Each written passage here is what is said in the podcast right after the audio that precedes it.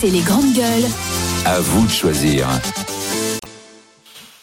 À vous de choisir. On vous avait proposé deux sujets de discussion l'amnistie des gilets jaunes, qui est notamment demandée par la France insoumise, ou bien euh, les démissions qui s'enchaînent à la RATP, notamment pour euh, conduire les bus. On, on s'interroge à qui la faute? Pourquoi est-ce qu'on n'arrive pas à recruter de conducteurs de bus? Eh bien, finalement, vous voulez que l'on parle justement aujourd'hui de la RATP, de ces démissions euh, en masse chez les, les conducteurs de, de bus. Eh bien, écoutez justement deux d'entre eux qui ont raccroché les Gaules. C'est vraiment le fait de, de, continuer à travailler la RATP dans une circulation dense, euh, une population énervée, un management qui soutient de moins en moins ses agents, euh, qui fait que ben je préfère aller travailler dans une autre entreprise. Arrivé en terminus, euh, vous n'avez pas de temps pour aller aux toilettes, boire un café. Les régulateurs vous disent vous repartez. Et donc il arrivait d'avoir des journées de 7 heures où on peut compter les pauses en maximum 10 minutes sur la journée entière. Voilà, alto cadence infernale, c'est ce que disent ces chauffeurs. Des nouvelles du président de la RATP, Jean-Baptiste non, il, il, il a répondu Jean à, Castex. à ton message. Je lui dis que ça se Non, fait pas avec les gens. voilà. Il commence mal, hein Oui, parce que Jean, il faut qu'il écoute. Hein. refuse il discussion, répondra pas, le mais peut-être qu'il nous Il écoute. refuse euh, le dialogue d'entrée, c'est très très mauvais. Monsieur Castex, selon des chiffres obtenus par RMC, mais il faut savoir, le nombre de conducteurs de bus ayant démissionné a quasiment doublé depuis la crise sanitaire.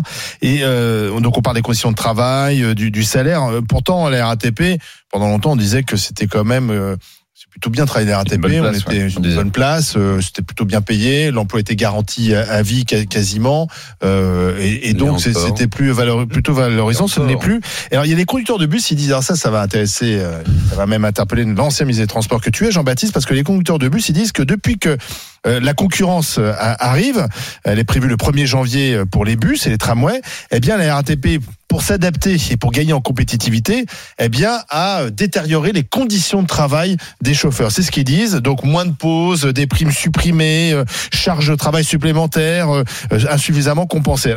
Est-ce que finalement la la concurrence, la concurrence qui peut être saine et, souhaitable n'est pas en train euh, effectivement euh, de, retomber sur euh, les chauffeurs RATP. Et, moi, j'ai souvent dit, y compris ici, autant la concurrence dans le monde ferroviaire, notamment sur le TER, on a vu que ça, ça a d'ores et déjà des effets bénéfiques, ça permet d'avoir plus de trains, etc., etc. Autant sur le réseau bus, et alors singulièrement le réseau bus intramuros, j'ai quand même un doute. Et on voit bien que dans l'avenir, on aura notamment des boîtes françaises, Transdev, Keolis, les RATP qui vont se battre. Et, et c'est vrai que ça Keolis appartient à... la SNCF. Donc ils se battent entre eux. Quoi. On, on va avoir des Français qui vont se battre entre eux et qui vont se battre un peu sur les prix. Oui, c'est ça. En général, on doit se battre pour la qualité de service. C'est pour ça que moi, sur l'ouverture à la concurrence des bus, j'ai toujours eu euh, plus de doutes que sur le reste, honnêtement. Et, et là, l'agent a raison, c'est qu'en fait, eux, qu'est-ce qu'ils ont fait depuis quelques années maintenant? Ils se réorganisent pour l'ouverture à la concurrence. Donc, en gros, euh, très concrètement, aujourd'hui, la RATP n'est pas compétitive. Et ils font en sorte de l'être pour jouer en- en- ou avoir une chance dans l'ouverture de la concurrence. Il y a eu le Covid qui a quand même beaucoup beaucoup déstabilisé.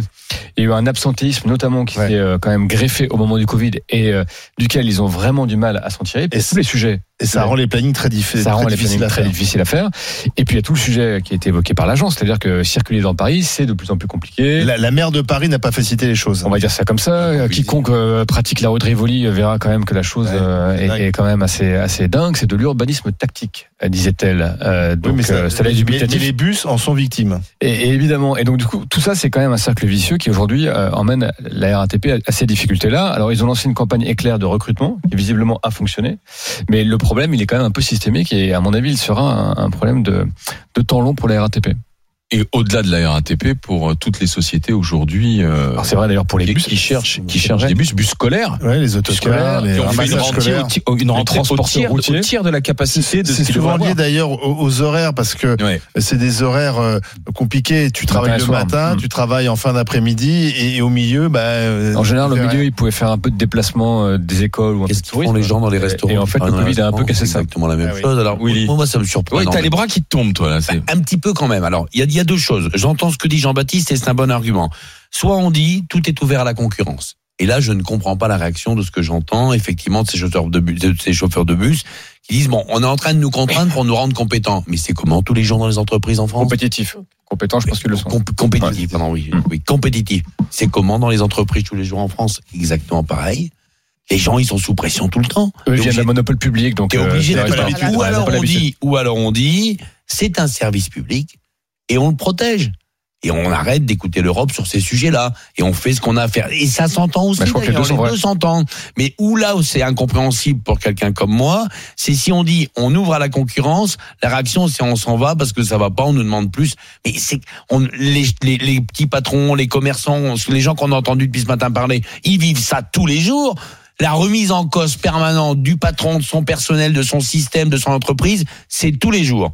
Tous les jours. Donc la RATP va connaître effectivement la même chose. Ou alors on dit c'est un service public, c'est à côté de tout ça. Ce qui se défend. Hein. Mhm. Et dans ce cas-là, on les protège. Mais je pense que, enfin, vraiment très rapidement, ce ce qu'on a appris de ces dernières années sur les ouvertures à la concurrence dans le, le monde ferroviaire, dans le monde des transports, c'est qu'il y a des endroits où ça marche, et des endroits où ça marche pas. Londres, c'est un bon exemple. grande réussite entre nous. hein. Londres.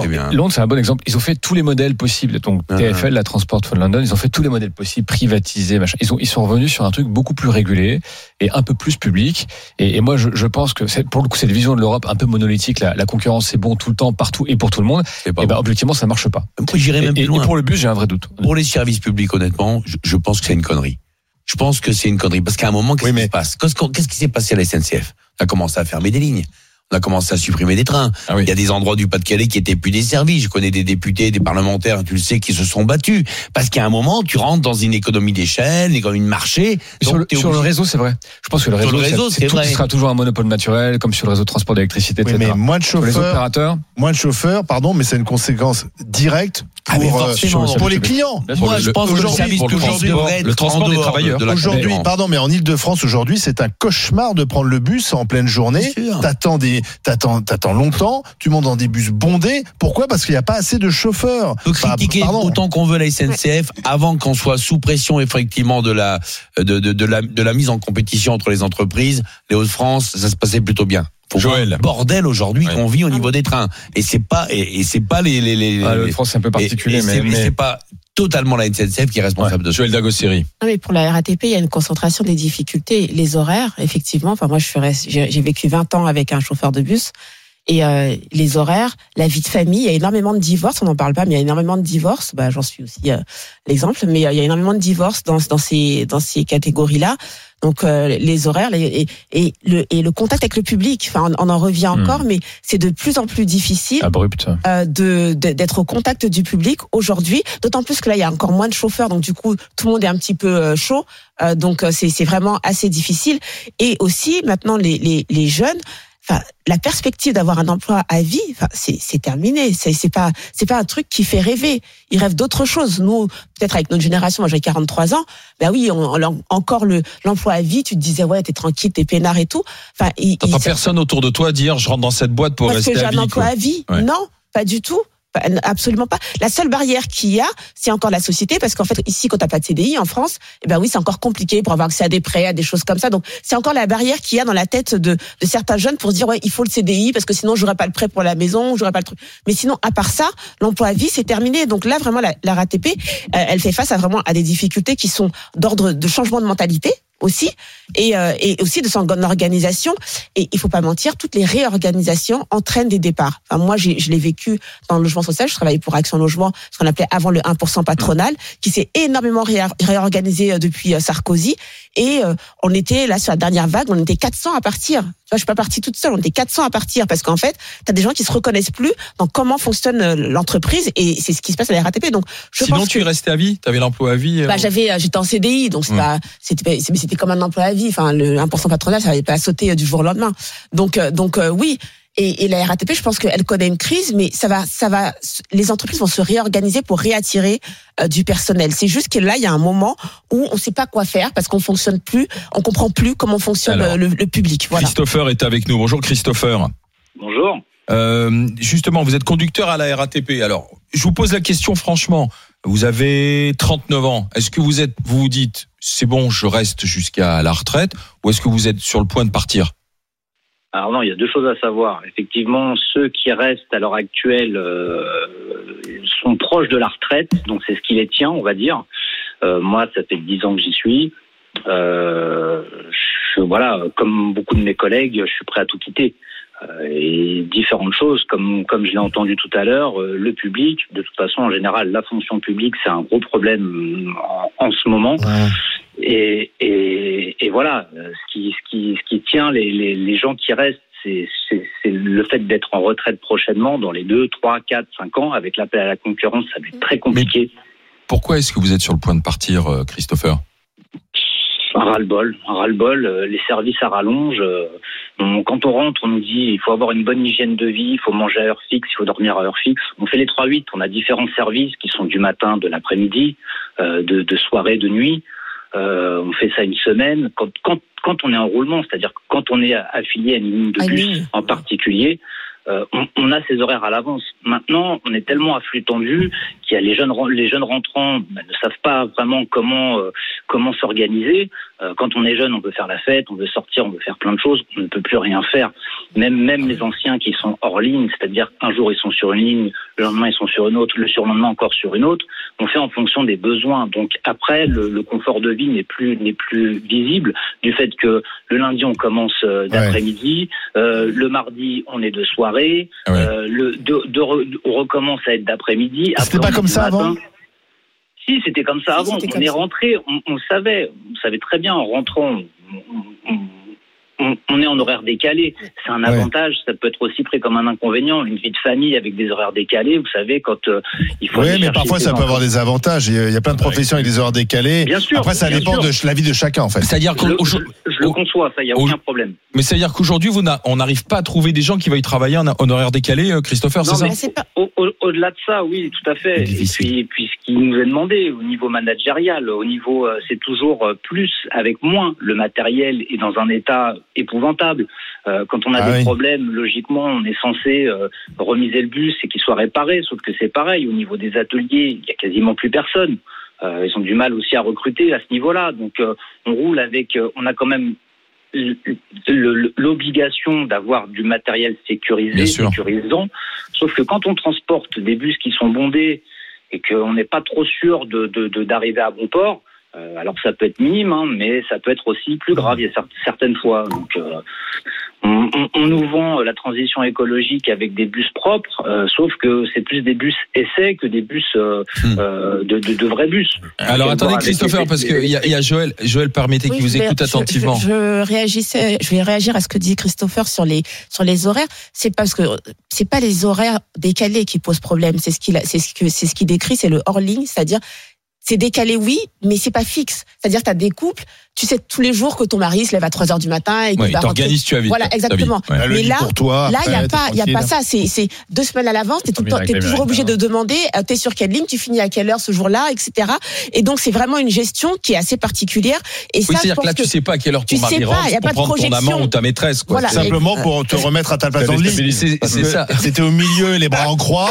C'est là attends, je sais plus. Ah, Est-ce que finalement, elle revient ou il revient Mais où il en est dans ses horaires Donc, en fait, ce qu'on demande simplement, c'est pour avoir des vies parallèles, de savoir précisément qu'elles sont. Non, effectivement, Non, changer du jour au lendemain, c'est Voilà, ça devient lendemain, compliqué. Non, mais moi, ce qui m'interpelle, c'est ce qu'il dit sur le matériel aussi. Matériel euh, de, de la RATP qui est, euh, qui est qui est pas tellement en bon état et en plus on manque de gens dans les garages pour réparer quoi. Ouais, moi, j'ai visité pas mal de dépôts. Alors, je pondère un petit peu ça. D'abord, il y a beaucoup, beaucoup de renouvellement de bus. Il y a, il y a plus de, je crois, 1500 bus là qui ont été euh, annoncés en cours de renouvellement. Donc, il y a, il y a une, phase de renouvellement des matériels. Dans les dépôts, c'est vrai qu'il y a toujours ce sujet d'attractivité, euh, notamment des, des mécaniciens, mais ça renvoie au sujet euh, d'attractivité globale. C'est où trouver des gens qui font ces métiers-là. Euh, et c'est notamment en, en petite et en grande couronne. Donc, euh, je, voilà, je pondère un peu ça. Il y a, il y a beaucoup, beaucoup de, de fric, d'argent qui, a- qui ont été mis pour la RATP pour renouveler tous les matériels roulants, d'ailleurs, y compris les, les métros, les RER. Donc c'est c'est probablement euh, un petit pic là. Merci à Christopher d'avoir été avec nous. Dernière Willy. chose aussi là-dessus, c'est bon, je, je pense qu'il faut pas non plus se focaliser sur ce qui se passe à la RATP. Aujourd'hui, il y a un turnover très fort dans les entreprises Mmh. parce que c'est dans l'air du temps. Partout. C'est dans l'air du temps. Et les gens qui disent bon, ça me fait, allez, j'en ai marre. Allez, je fais autre chose. Ah, Il y a, il y a quelques dizaines d'années, tu, tu décrochais un emploi et tu l'avais pour ta vie. Moi, Quoi. je suis intéressé de savoir Voilà. ce que font les Donc aujourd'hui, euh, t'as beaucoup de jeunes qui ont envie de changer, mais moins jeunes aussi. Oui, en même temps, dans les Non. médias, on nous a répété depuis dix ans que les nouvelles générations ne feraient plus un boulot à vie. Ça serait terminé. Euh, effectivement, on rentrait à 25 ans une entreprise, on en sortait à Ouais, on a 60 dit balais. aussi qu'ils allaient se divorcer Non, quatre fois. On non, on a dit, on a dit, préparez-vous à être adaptable, souple, à vous reconvertir. Donc, il faut pas maintenant euh, s'étonner oui. que cette nouvelle génération, Ouais, eh bien, formée. elle Ouais. décide effectivement Mais de c'est jeune et attendre moins la jeune, RATP, Olivier. de se barrer C'est ensuite pour jeune autre chose. et moins jeune. Oui. T'as des gens Oui, qui disent banco à 50 Mais balais, c'est- on n'aurait jamais le imaginé C'est le ça. monde qu'on leur a Mais parce que le Covid, le Covid nous a laissé la place à la réflexion.